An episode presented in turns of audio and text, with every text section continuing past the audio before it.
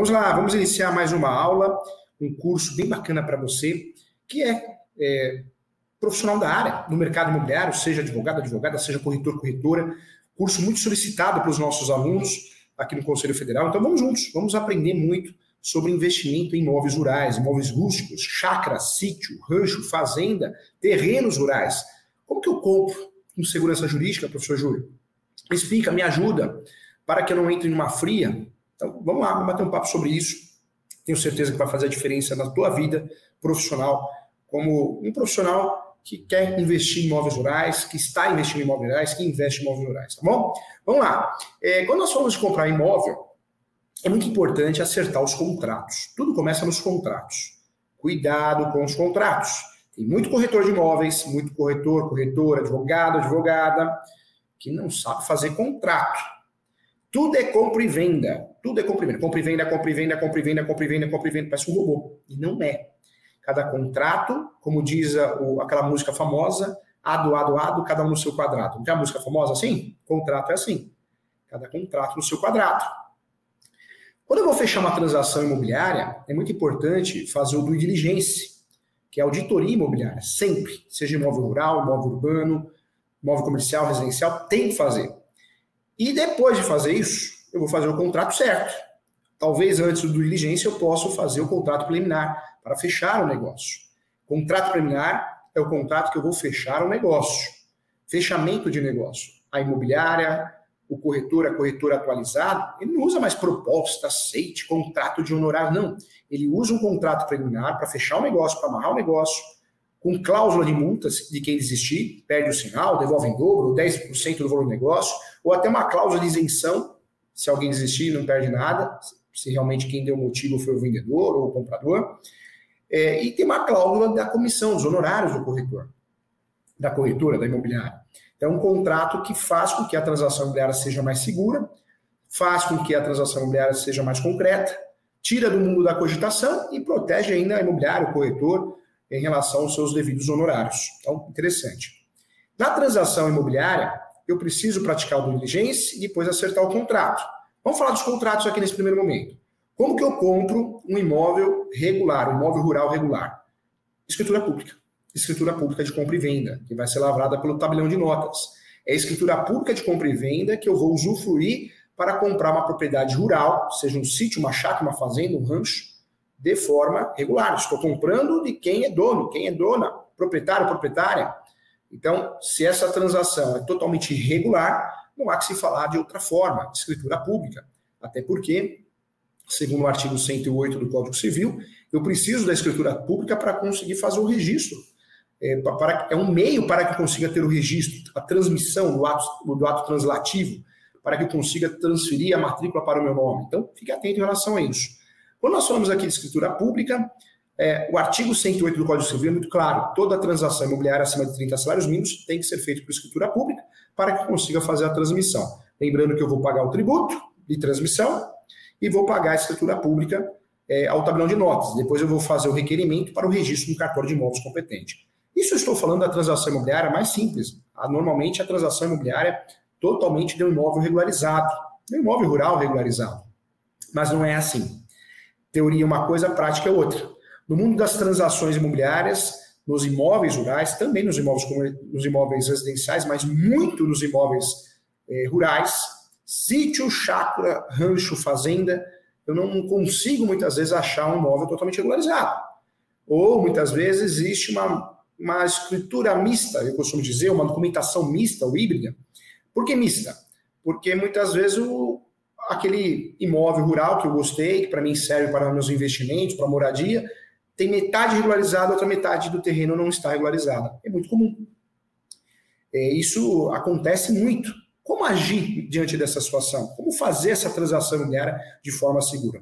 O professor atua muito nas transações imobiliárias, muito no mercado imobiliário presto mentoria para muitos advogados, advogadas corrigindo peças, dando dicas, faço consultas também e atendo, e atendo no Brasil todo, de forma presencial e online. Então, muita experiência eu tenho para contar para vocês, exemplos práticos que deram certo e deram errado. Já assumi casos é, onde o, o, comprador, a família, comprou uma fazenda, quando foi ver, assumiu a posse da fazenda, metade, mais da metade da fazenda, não era de quem vendeu para ele. Era área de APP, área de preservação ambiental. Já também eh, participei de uma transação imobiliária, eh, judicialmente, né, fazendo uma ação de rescisão de contrato, onde o sujeito, a família, vendeu uma fazenda muito grande e foi ver, nem 10% é, era de fato de propriedade de quem vendeu, outro golpe. Acontece muita fraude, muito golpe, muitos erros, muitas simulações nesse tipo de negócio. E precisa tomar cuidado. Então, o corretor de imóveis, a corretora, a imobiliária, o investidor, os, os advogados, advogado, advogada, precisam entender de fato, senão muitas vezes não vai ajudar o cliente, vai cometer um deslize e pode ser fatal e um prejuízo milionário. Nós sabemos que tem fazendas, o professor participou de uma transação imobiliária recentemente de uma fazenda, onde eu fiz o contrato preliminar, fiz o acompanhamento registral, fiz também uma ação eh, e também parcelei alguns tributos que estavam atrás dessa fazenda. O negócio foi de 13 milhões, 13 milhões. No ano passado, nós tivemos a venda de uma fazenda aqui, a qual fui advogado também, eh, no interior de São Paulo, 15 milhões. No mesmo ano, uma fazenda de 38 milhões também foi vendida é, em Tocantins. Então, são valores, são negócios milionários. Então, merece uma atenção especial para quem atua nessa área, é, atua como especialista, atua como comprador, vendedor, investidor. Esse curso é para você, para você abrir os olhos e muitas vezes conseguir ter uma noção é, de como fazer a coisa certa, ter uma visão diferenciada. Então, muita atenção ao que eu vou falar aqui. Vamos lá. Quando nós falamos aqui, então, de transações imobiliárias rurais, compra e venda de sítio, chácara, fazenda e rancho, é importante lembrar que nós temos a classificação correta dos contratos imobiliários. Direito imobiliário é o ramo que trata dessas transações, desses negócios imobiliários. É, quando eu falo direito imobiliário, é um segmento do direito civil, porém possui princípios e conceitos próprios. Eu sempre dou risada quando alguém fala, eu inventei o direito imobiliário. É muita arrogância, que ninguém... o direito imobiliário já nasceu no direito civil, ele só foi segmentado diante da sua importância, ganhando com princípios e conceitos próprios. Então, cuidado. Vamos lá, vamos juntos aqui, olha só. Quando nós falamos de direito imobiliário, esse segmento de transações de imóveis rurais é um segmento importantíssimo e diria um nicho de mercado para muitos profissionais. Então, vamos cuidar desse negócio com muito carinho.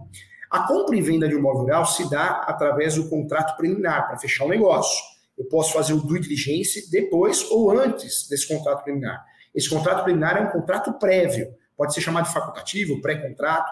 Nós vamos sempre ter um segundo contrato. Se a fazenda, se o sítio, se o rancho, se a chácara é totalmente regularizada, nós já vamos fazer escritura pública. Se não é, nós vamos fazer escritura pública é, de fato de compra e venda, já passar para o nome do comprador e o restante da área vai ser feita uma sessão de direitos possessórios e afins, a não ser que é caso de herança, que esteja vendendo herança, que aí vai ser sessão de direitos hereditários, você vai entender tudo até o final do curso. Então, cuidado.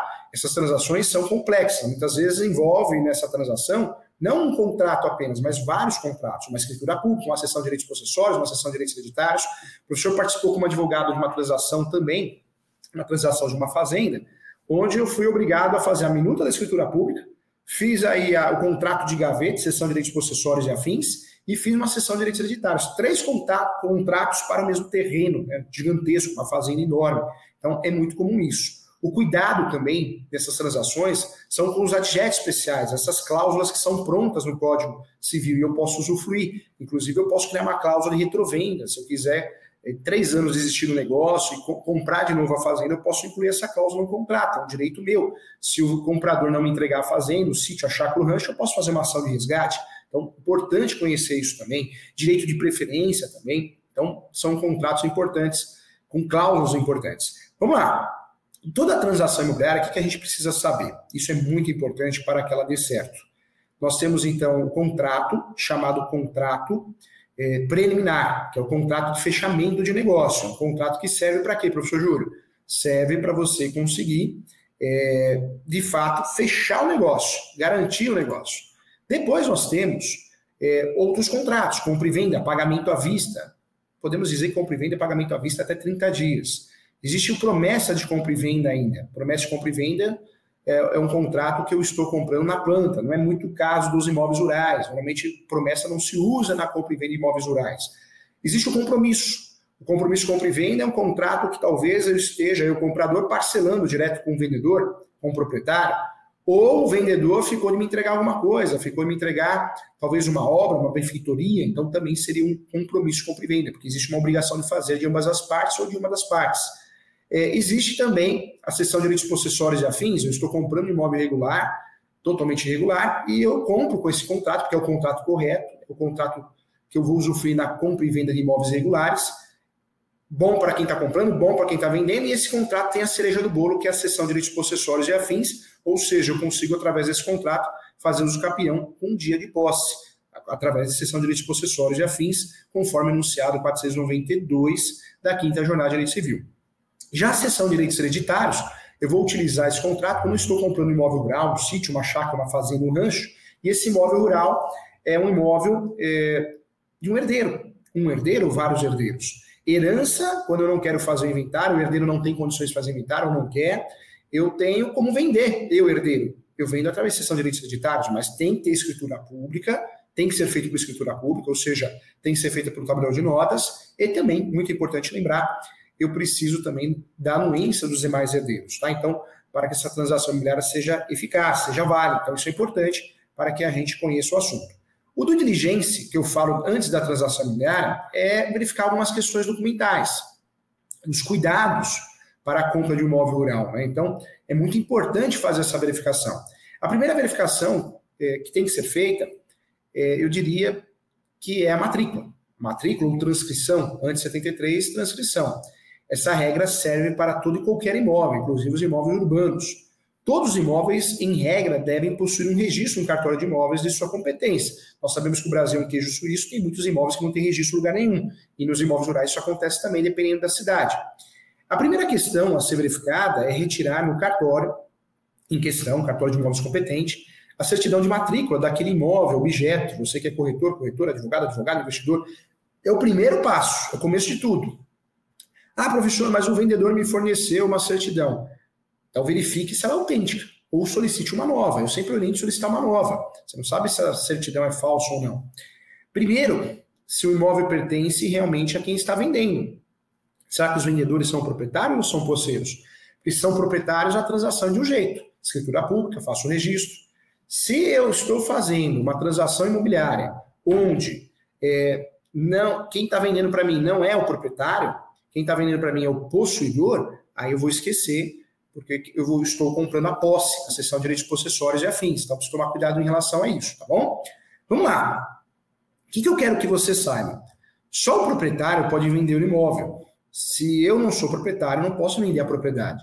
Eu posso vender conforme direito, direito possessório, eu posso vender conforme enunciado 492, o direito que eu tenho sobre o imóvel, que é a posse é, estou comprando e vendendo imóvel irregular. Não é crime, não é estelionato.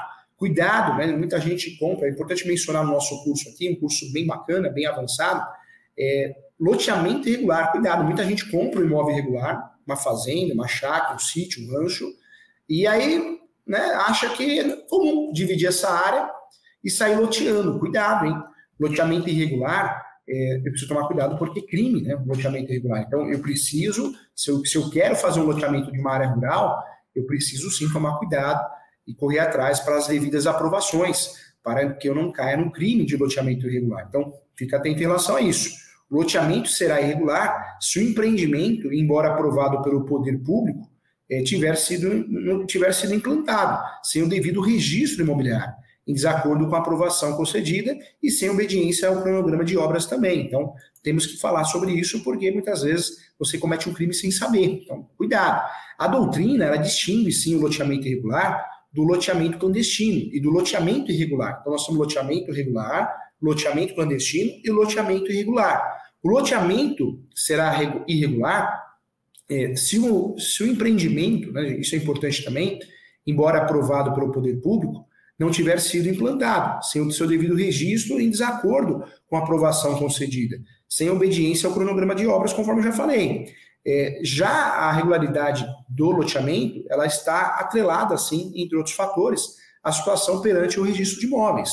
A evolução jurídica das exigências registrais impostas é, fez surgir, sim, duas situações de irregularidades possíveis a depender do período temporal considerado.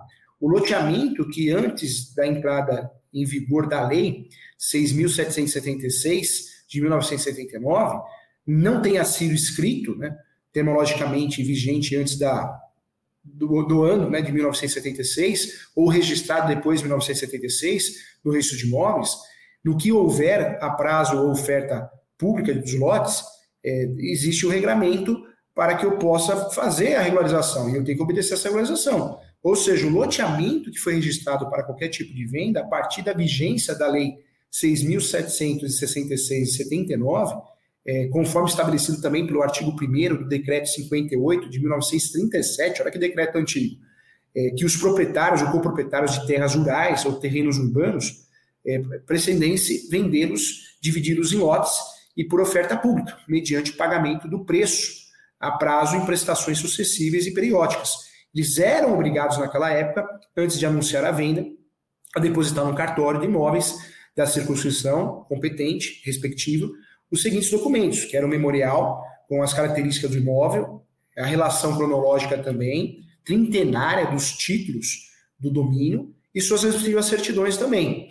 É, e o plano de loteamento, isso também era fundamental, além da planta do imóvel com a situação e dimensões, numeração ou nomenclatura conforme o caso. Dos lotes, né, vias também, vias de comunicação, espaços livres, construções, benfeitorias também, vias públicas de comunicação. É, exemplar também a cardeneta ou o contrato tipo de compromisso de, de venda de, dos lotes também e a certidão negativa dos impostos e ônus reais. Já nas hipóteses em que o parcelamento não viesse à venda dos lotes, é, com o pagamento a prazo ou com a oferta pública, as plantas dos empreendimentos deveriam ser simplesmente arquivadas no registro de imóveis competente. E, nesse caso, a transcrição da venda de cada lote seria efetuada à medida em que apresentados os respectivos contratos. Então, assim que era feito. Dessa forma, é, para a verificação da regularidade dos lotes anteriores à vigência de, da, da lei né, 6.766 é, de 79, é, primeiramente é, temos que apurar, sim, se a planta do parcelamento, regularmente arquivado, não está necessariamente escrita ou inscrita ou registrada né, no registro de imóveis é, competente. Caso contrário, trata-se efetivamente de parcelamento irregular. O parcelamento clandestino, por sua vez, é aquele que não foi aprovado, oculto à administração pública. Nas palavras da doutrina do meu livro Direito Imobiliário de AZ, eu explico que são aqueles que fazem sem aprovação em registros regulares, ensejando sim a incidência e a tipificação dos crimes regulados na Lei 6.766 de 1979. É, cabe à Prefeitura impedir de forma administrativa tais loteamentos mediante o embargo de obras, embargos de obra ou das obras de urbanização ou edificação, exigindo sim a devida regularização na formalização pertinente. É, convém também a gente mencionar o artigo 50 da Lei 6.766. É, essa lei é uma lei importante, ela, ela é de 1979, na verdade, Lei 6.766 de 79, porque ela tipifica o crime contra a administração pública, a conduta de promover o parcelamento irregular do solo. É, então é, é, importante você, a gente saber, entender esse assunto, porque eu sempre falo, né, o, o sujeito tem uma área rural grande, do pai, da mãe, do, da família, ah, vamos fazer dinheiro com essa área, em vez de vender a fazenda, vamos lotear, a área é enorme, a cidade cresceu, a cidade está próxima, essa área deixou de ser uma área rural, passou a ser uma área urbana, Cuidado, você pode entrar numa fria, você pode estar cometendo um crime sem saber. Por isso, nós temos que tomar muito cuidado com as nossas decisões. Se eu já faço um contrato de cessão de direitos processuários e afins, eu não estou loteando, é diferente. Né? Então, preciso tomar muito cuidado em relação a isso. Hoje também existe a figura do loteamento fechado, né? que, que, é outra figura, é outro, outra análise. Loteamento fechado é que parece a um espaço com segurança, as pessoas como se fossem condomínio. Não chega a ser condomínio porque não tem taxa de condomínio, tem cota condominial. Mas é outra situação que também merece, uma, merece ser analisada também. Atualmente o mercado de loteamento está em alta. Né, é muito, muito comum você ver é, loteamentos e muita gente vende loteamento da forma incorreta e cria um problema sério, porque realmente cria um problema civil e um problema criminal. Então precisa tomar cuidado. É possível encontrar loteamentos em diversos locais é, com diferentes tamanhos e preços para qualquer público. É um negócio também muito rentável, muito comum no Brasil, porém é preciso ter cuidado ao adquirir um lote, pois algumas, alguns empreendimentos, quem vai criar um empreendimento precisa dessas devidas organizações e quem vai comprar precisa saber o que é um lote irregular e clandestino.